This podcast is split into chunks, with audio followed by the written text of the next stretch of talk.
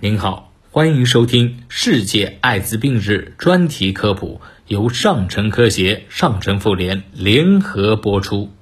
今天要和您分享的是五分钟跟你说清艾滋病。艾滋病啊，是由人类免疫缺陷病毒所引起的传染病。在我国，艾滋病被列为乙类传染病，属于性传播疾病。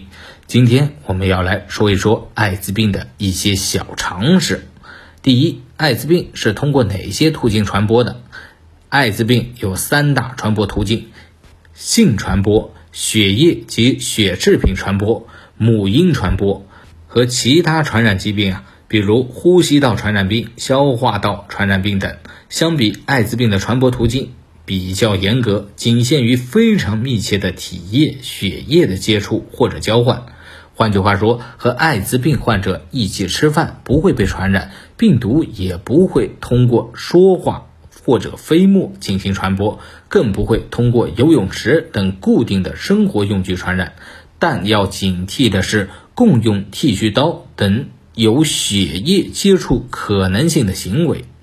第二呢，哪些人容易感染艾滋病？感染的高风险人群主要是男男同性性行为者、静脉注射毒品者、与艾滋病病毒携带者或艾滋病人有性接触者、多性伴人群、性传播感染群体、男性同性恋经。肛门性交传播是近年来我国新增艾滋病感染者的主要感染途径。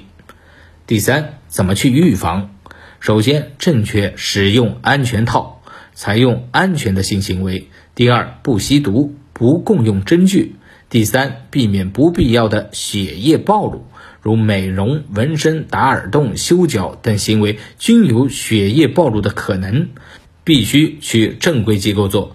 因为如果这些用具没有进行严格的消毒，很容易造成病毒的感染。第四，不共用针头，不要和别人共用针头，也不要使用已经被人用过的针头。第五，不共用生活用品，避免共用牙刷、剃须刀等这样的物品。第六，注意外伤防护。如有外伤引起的流血，一定要注意保护自己，避免破损的皮肤与艾滋病患者的血液、精液、乳汁和尿液接触。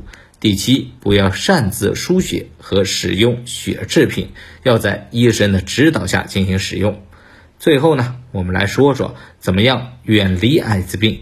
第一，避免不必要的血液暴露，如纹身、纹唇、打耳洞、修脚。都有血液暴露，必须选择正规的机构，做到严格消毒。第二呢，注意个人卫生，避免使用共用牙刷、剃须刀等等这样的物品。第三，避免不安全的性行为，正确使用安全套。第四，病毒高危产妇要避免母乳喂养，母乳喂养的新生儿感染病毒的几率会增加百分之十二到十四，因此不建议。艾滋病高危产妇母乳喂养。好了，今天的分享就到这儿，我们下期节目再见。